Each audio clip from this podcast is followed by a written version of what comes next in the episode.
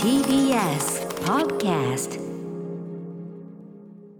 時刻は6時30分になりました。12月6日月曜日 TBS ラジオキーステーションにお送りしているカルチャーキュレーションプログラムアフターシックスジャンクションパーソナリティの私ライムスター歌丸。そして月曜パートナー TBS アナウンサー熊崎和人です。ここからはカルチャー界の気になる人物動きを紹介するカルチャートーク。今夜のゲストはおなじみプロ批評家プロインタビュアーの吉田剛さんです、はい、お願いします。はいよろしくお願いいたします。前回はね、あのー推薦図書月間とか言って出てもらいましたけど、はいはい。普通に毎回本勧められてるじゃねえかっていう話ですよ 本か CD を進めるだけのね。いつも通りじゃ ねえねえということです。あそういえば、ええ。あのーハイパーちゃんのね、あのーあのイベントもねやられましたもんねアーカイブで見てくれそうなんですそうなんです。ツイキャスで。はい、はいはいはい。いやいやいやということ。お元気でした？元気でしたよ。ね。まあ、おも思って、まあ、想像以上のダメージを受けてたんですけど、うんうん。だいぶ持ち直してる感じですね。ねえ、うん。うん。なんかねうちの事務所社長もちょっとゆかりんと話したみたいですよ、はいはいはい。と電話でね、はい、まあちょっといずれちょっとこの番組もねですね。お二人迎えしたいと思いますけども、はいはい。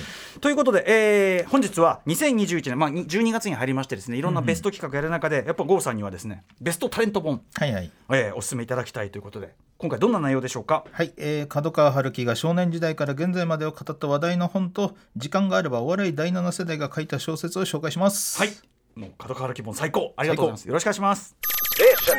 After Six Junction. TBS ラジオアフターシックスジャンクションこの時間のゲストは吉田豪さんです。よろしくお願いします、はいお願いします。あそうだ。あの本題に行く前に金曜日に、ねコンバット REC が言ってましたけどあの、はいはい。ノートのつんくさんの,、はいはい。ね、あの対談シリーズみたいので、はいはい。吉田さんもがやられてるやつちょっと今、はい、前半部読みましたけど、はいはいはい。うん、楽しみですけどすごいねよく実現というか、結構あの地道に僕は信頼関係作ってきたんですよ。うんうんうん。僕つんくさんのオンラインサロンの会員になり、うんうん。でつんくさんの配信の時に積極的にコメントしたりとかして、うんうんうん進行の補佐みたいな感じで出てこないフレーズの説明を、うんうんうん。何々だと思いますみたな。いるなほどなるほど。なるほど なるほどなるほど。サポートをし続けて信頼関係できてそうかそうか。でその配信にも何度か呼んでもらったりとかして、うんうんそしてちゃんと対談ができたさすがさすが。ちゃんと手順を踏んで。手順を踏みましたよ。ブブカ野郎としてのこの、ブブカの脱臭をちゃんとして。いやでもそうすごい貴重な話すごく本当に伺えてて。つんくさんと LINE のやり取りとかしてるのが不思議でしょうがないですよ。ねえまあ時代は経ったなという感じもしますけどね。そしてそれを読んでオキテポルシェは泣いたというね。沖手さんどこ まあでもこんな時代が来たってことですかね。ね。感慨深かったんでしょうねそういうことかな、ええ。はい。ということでその話も興味深いが はいはい。えー本日は吉田さんが選ぶ2021年ベストタレント本、えーまずは一冊目のご紹介お願いします。はい。伊藤昭彦著最後の角川春樹さあということで最後の角川春樹どんな本なのか熊崎さんからご紹介お願いします。はい簡単にご紹介させていただきます。毎日新聞出版から11月に発売されたこの本は映画史を研究してきた伊藤昭彦氏が角川春樹氏の40時間のインタビューを行いまして激動の純人生をまとめた一冊となっております。角川春樹氏は1942年生まれ編集者詩人映画監督角川春樹事務所社長独創的なメディアミックスを行い一時代を築きました。はいということであの僕もこれあのまだちょっと途中なんですけどまだ第2章途中ぐらいなんですけど、はいはい。まあものすごいスピードで読み進めてしまうというかあの凄まじい取材力ですよね、この伊藤昭彦さんという方がまず素晴らしいですよね。恐ろしくなるレベルで、うん。あの調べすぎてる吉田さんがそう思うんだ。思いますよ。吉田さんってだってもうとにかくね、調べ上げてね、そして角川さんも何度も取材してるし、ねそうですよね。僕も信頼関係作ってますよ、僕は、うんうんうん。うんでもやっぱそのレベルじゃないですよ。そうあ吉田さんを持ってきてもそうなんだ。僕は偏った知識ですからね。あまあ吉田さんのねその,、えあの傾向取材傾向っていうのがあるけども、僕は角川さんのいわゆる無頼な部分ばかりを拾うタイプなんで、はいはい、うん。逆にこの伊藤さんこの前書きでもおっしゃってるけど、そういう無頼だったりとか、うん。すごいぶっ飛んだカリスマみたいなうんところとその、なんていうか出版人であったりとか映画人であったりとか、そういう業績の部分みたいなところを、なんかすごくクールにこう切り分けてというのかな。なんか全方面きちんとちゃんと拾ってるんですよね、それがすごくて、うん。どうしてもやっぱ角川春樹本って角川映画の人としての本ばかりなんですはいよね。はいはい。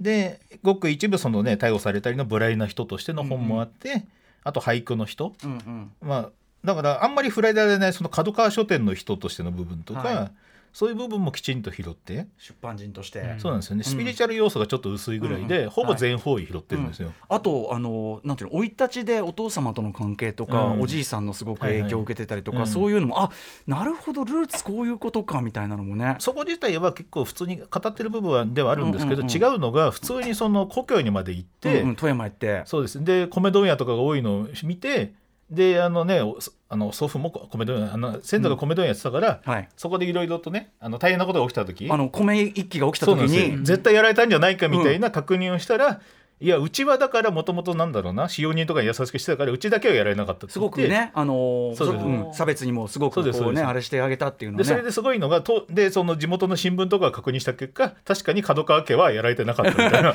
ででかあのなんとかってとこがやられたみたいでそうそうそうそう。そうそこがやられたからうちは儲かったみたいな。そうそうそうえー凄まじい調査力なんですよ やっぱそうかそうか。そういう歴史歴史資料のレベルになって、うん。うんうんうん。だからあの角川さんのリアクションがよくぞ聞いてくれましたとかそれは知らなかったとか、はいはいうんうんうん。そういうのそこでこの人その人の名前出しますかみたいなね。そうそうそうそうそう。伊藤さんってあれですね。映画本でいうと映映画の奈落あの北陸代理戦争事件恐ろしい。要はヤクザ映画がうん。発端としてはい。殺人事件が起きた、はいまあね。映画映画を現実がこう模倣していくというかねあの事件ですよね。あと、うん。あの松方弘樹さんのね評伝であるとか。この2冊で知られる人なんですが、うんうん。映画本ほとんど読まない僕がこの人の本全部読んでるわけですよ。うんうん。うんまあまあ吉田さん領域とも重なるけども。重なるけども、うん。でも吉田さんから見てそれって本当凄さがね伝わりますね。そうなんですよ。うん。ちょっとやりとりの凄まじさちょっと一個だけ読んでみようかな。え。えっ、とあれですねあの森田義満さんの家族ゲームの話をしてるええパートがあるんですけど、俺まだそこまで行ってない。第三章なんですけどね。はい。この角川さんの発言ですね。森田の才能にびっくりしたのはやはり家族ゲームでしたと、うんうん。最終日に有楽町のスバル座で見て都市生活者の明るさとうつろさがサリンジャーのフラニーとゾーイみたいだなとっていうのに対してフラニーとゾーイはエコとスノップがはびこる運動みたいな感じで説明して、うん。角川さんが初めて文庫化しましたまで言えて、うんうんうん。でか家族ゲームを見てサリンジャーが描いたアメリカ東部の大学がある町の住人たちのことを思い出しましたね。でそれにラストの食卓の横移動には驚きました。私がその後天と地との撮影を前田米蔵さんにお願いするのは彼が家族ゲームのキャメラマンだったからですよ。おうおうおう。に対して前田キャラキャメラマンは角川さんのことを森田義満のお兄さんと評したそうですね。それは知らなかったみたいな感じで。うんうんこのやり取りのレベル何、っていう。確かにその文学面もね、うん。ちゃんと抑えてるし映画文脈も当然抑えてるし、みたいな、で直接取材して得た情報もいっぱい持ってて。そうだよね。前田さんのその発言なんか僕知らなかったもんな。そうですそうです。うんうんうん。凄まじいんですよ。へえそうかそうか、うん。だからやっぱ僕もあとその例えば悪党とはみたいな説明でそのちゃんとこう歴史的うん背景も踏まえた説明がねあと南北朝の話でたらやっぱきっちり南北朝のあの説明もできるみたいなね。基本だからもともとなんだっけな質問のリストとか送ってで角川さんサイドも調べてくれてたみたいな感じだから、うんうんうん。このレベルのやり取りができたみたいなことみたいなんですけどにしたってこれありえないじゃないですか。はいうん。でもやっぱその角川さんっていうののその、うん。なんていうの複複合的なというのかな、うん。その映画人であり出版人であり俳人であり、カリスマであり、うん。その全てであるような、うん。なんかそれをやるにはやっぱこれぐらい全方位的知識とか、うん。下調べがいるってことなんですかねやっぱね。僕はだからね角川さんって相当一時は仲良くなり、うん。ねあのなんだっけな家族のパーティーに一回呼ばれたこともあったぐらい、はい。僕は全然あのほぼ絶縁状態になってた娘さんのインタビューをしたら娘さんあの角川あの恵子さんケイチさんっていうね,、はいはいねアイドル活動してたんですよ。はい。でその音楽活動好きだったんで取材に行ったら、うん。お父さんの話 NG かと思ったら全部話してくれた上に会ってみたいって言ってたから、うんうん。角川さんに取材した時に娘さんが会いたがってましたよって言ったら 会ってもいいぞって話になったから2人の対談組んでつないでとかそ 親子のリユニオンまで。そうなんですよ。おでその親子が食事する場うんに僕も呼ばれて行ったりなんかね、まあ、吉田さんの懐系はねありますよ。謎の活動してた時期もあったんですけど、えええええうん、いやいや。え いやでも吉吉田さんの吉田さんのそれもね、ええ。それも大事だしそれも一次資料としてあるわけだから。うん僕も明らかに偏った情報をラジオで一時期ね、角川さん取材するたびに角川さんがあの勃剣っていうものすごい重い刀をね昨日振るのがだんだん回数が増えていくんですよ。会うたびに今は1万何回振ってるとか毎日、そういうのの報告を毎回するっていうのをしてるんですけどやっぱそういう偏ってたんですよ僕はね。だいぶ。いやでもそれそれも大事だから。だから逆にさその伊藤さんの最初に言ってそのだからこのなんていうのブライなねカリスマみたいなイメージが先立っているかってそれ吉田さんのせいじゃないかな。多分だからスピリチュアル部分とか落としてるのは多分僕が相当広めたからだと思うんですよ。だしそれはあるからね。あるから逆にね、吉田さんの本で、超ね、常現象を起こす角川春樹部分を全然拾ってないのは多分そういうことですね。あとまあそこは切り分けてというね。いやだからあの新鮮でした確かにそその違う面から光も当たるし、おっしゃる通り伊藤さんのその博識ぶりというかね,、そのラインもびっくりしちゃうし。あの出版人としての角川春樹のすごいなと思った話が、あの後半第6章の部分で「身を尽くし料理長」っていう本を400万部売るためにどういう工夫をしたのかっていうエピソードで衝撃を受けたんですよ。うん。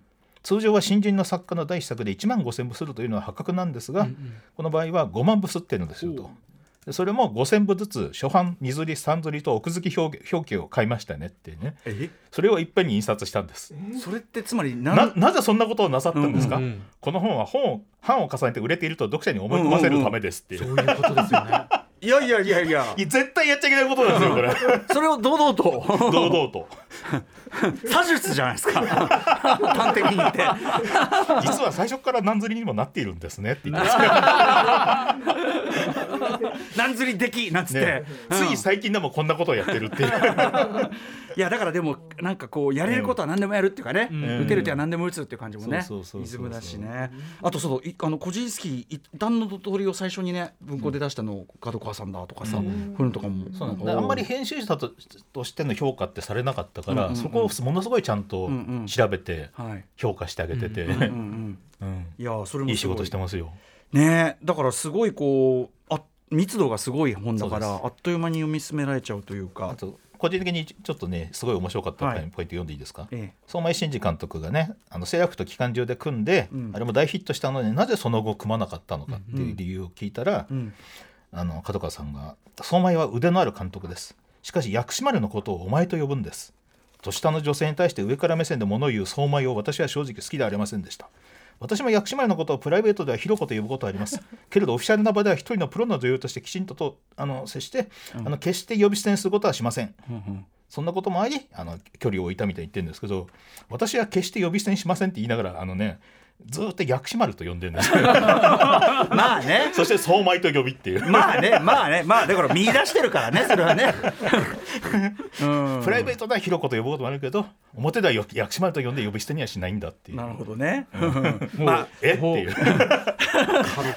まあでもほら相馬井さんのああいうしごき演出みたいなさそ,、れがね。今となったら多分アウトだろうと言われるレベルのね、あったんじゃないですかね思うところがね。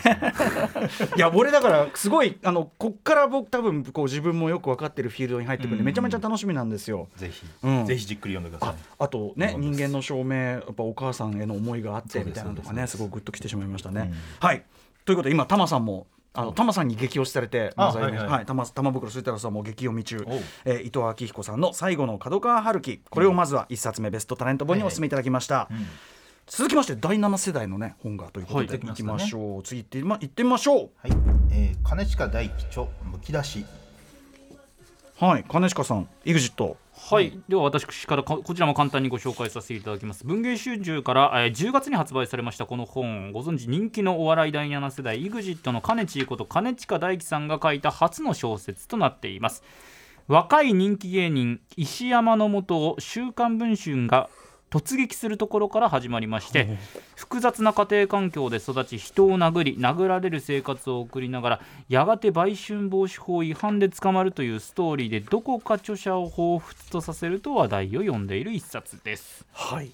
金近さん小説書く書いちゃったすごいな。あの表紙とかにはもう EXIT 感そういう要素を完全に消したのないですあね。の顔写真すら載ってないですもんね。そうなんです。EXIT のいの字もない感じなんですけど、ないですねまあ、中読むとまあね完全に本人の自伝、うんうん。あの名前こそ書いてるけどっていう、うんうん。ただ文春に直撃されるって部分完全に文春息で書いてて、ええ。文芸春秋から出てるんですよこれ。本当だよね。あの面白いでですよ、なかなかだから語りづらい部分を小説形式で相当踏み込んで書くっていうのが最近ちょっとまた流行りつつあるんですよ。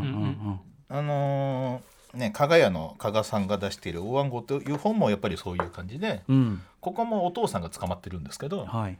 あのーその辺の話を、うん。まあかなりちゃんと書いている、うん。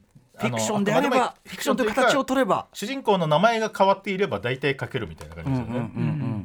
やっぱりこれはあのいわゆるここのなんていうかなうん。タレンタレントさんが書く小説としてはよくある形ではあるんですか？よくある。あの僕が結構あれですね。読んでいる本の中であるけれどもあのー最近久しぶりにこういうのがどんどんと出たなって感じですね。え、ね、しかうん。も第7世代ってなんかすごくほら洗練されて、ねうんみたいなイメージあるけどやっぱ大変なんだな。このやっぱりあの家庭環境は本当にもうどうにもならないなっていうのをうん痛感させられるこのどっちもそういう本なんですよ。うんうん。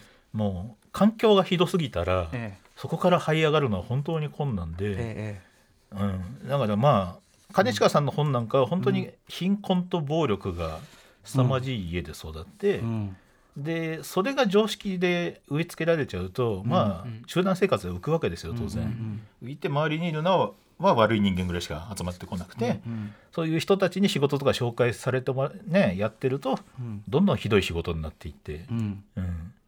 捕まるまでに至る、ううん。ん。うん。っていう、うん。っていうその今でもやっぱそういううん、感じなんだっていうのが分かるみたいなこと。よくわかりますよ。うんうんうん。あのーだからあんまり詳しく報道されてないですまあ、文春では出てましたけど、ん。なぜそういうことに手を染めたのか、ええ。うんそして、ね、もう一個ねその事件にほほぼなってたけどもみたいな件があるんですけどその辺の裏話とかも相当ちゃんと書いていて、はい。うん。なかなかだからね通常の取材だとここをそんなに掘り下げるわけにもいかない部分っていうのを、うん自分の手できっちりきっちり書いた感じですね。お二人とでもそれをこうなんていうの作品という形で、うん。こうまあ言っちゃえば吐き出すというか、うん。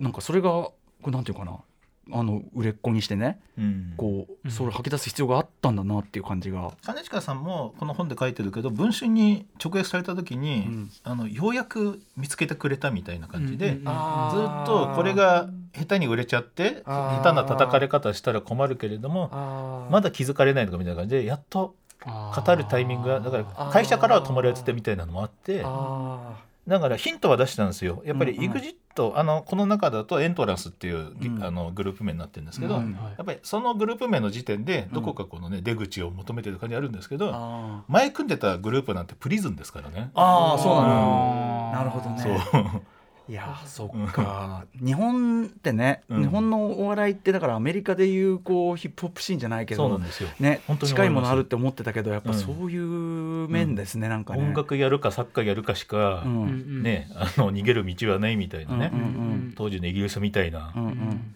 やっぱり芸人さんに最近ちょっとこういうやばい家庭環境に育った人たちが逃げ道として芸人になるみたいなものが増えてる気がしますね。まあ、サクセスとしてはねもうバーンって見えてるわけだからっていうね。あとなでもそれをなんかすごくこうなんていうのちゃんと小説という形で出せるっていうのかな、皆さん、うん。それに感心しちゃうななんか加賀さんといい。でも加賀さんの本なんて本当にこうねバイオレンスの匂いもないす加賀さんってね。紙ですよね。ていうか加賀さん自身そんなさそういう、まあねん。繊細そうなメンタルやられて休んだりとか、感じしたけどそうなんだインタビューとかでも出てくるお父さんの話がやっぱりやばかったんですよ。うんうん。うん。まあ、基本やっぱりお酒でおかしくなってて、うんやっぱり暴力ですね。うんうん。でそれで常識を植え付けられちゃったからやっぱり加賀さんも大変だったらしいんですよ。か。基本その粗暴な振る舞いしか知らないから、うんうん。そのノリで生きてきて小学校で浮き上がって、うんうんみたいな。うんうん。うんそっか。なんかちょっとあれですね。でもその第第7世代のポップなイメージとは裏腹に、うんそうですね。こういうのがあるんだという。うん。はい、ということで、えー、と2冊じゃあ一応2冊目3冊目としてお勧めいただいたのは、えー金近大樹さんの「むし見出し」と、えー、加賀翔さん加賀屋のね、えー、加賀翔さんの「大暗号」というね、本を2冊勧めていただきました。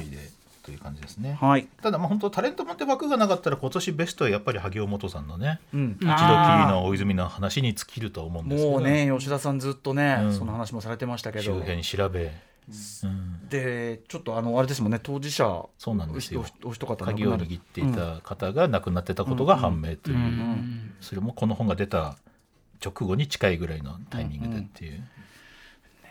ねもう何も言えねえって感じだけど。何も言えないですけどやっぱ本当にやっぱね当事者が生きてる時になるべく話を聞かなければっていう義務感は、そうね、うん。うん。よりよりなんかもう決心に近い感じで、そうかそうか。うん。プロインタビュアーとしてはじそうゃあちょっとう。んやるべき仕事がまた、どんどんどんどん、うんうっん、感じですかね。て感じですね。はい、えーということで吉田さん3冊ありがとうございました。ありがとうございます。はい、えー吉田さんお知らせ用となどありますか？これ先に私からじゃあちょっとご紹介させていただきますね、今月24日金曜日 TBS ラジオ70周年何かが始まる感謝祭第2部に吉田剛さんご出演です。進行ジェーン・スーさん爆笑問題太田さんハライチ岩井さんです。でこの第2部ではストリームコラムの花道の座談会が開催されまして小西克也さん松本智子さん町山智博さん阿蘇山大噴火さん新さんなめこさんとともに吉田剛さんもご登場されると。コラムの花道組まとまるわけのないメンバーが。えーこれ誰誰が仕切るの？この座談会は。どうすんですかね。吉田さんでしょうね。えーでもあの TBS ラジオ70周年本の小西さんと松本さんも面白かったですね、うんうん。あ俺そこまだ読めてない。ですか？うん。あの小西さんが昔のことなんか俺覚えてないってよく吉田剛ちゃんに突っ込まれるんだから、ん。こんな話覚えてるわけねえんだよから始まるんですよ。まあまあ小西まあ小西さんそれそれはそうでしょうね。そのノリでしょうね。実に小西さんで、うんうん。松本さんの私が今も信用して悩みを相談してるのは吉田剛ちゃんとオキテポルシェの2人って書いてあって。いや笑っちゃいけない。そうだよね。そういう仕事をしてるんだからね。そうそうマッピーさんのね、うんはい。ということでございます、はい。ということで吉田さん今月もありがとうございました、はいはまたよろしくお願いします、ありがとうございました。明日のこの時間はミュージアムグッズ愛好家大沢夏美さん登場です。2021年のベストミュージアムグッズ伺っていきます。After Six Junction.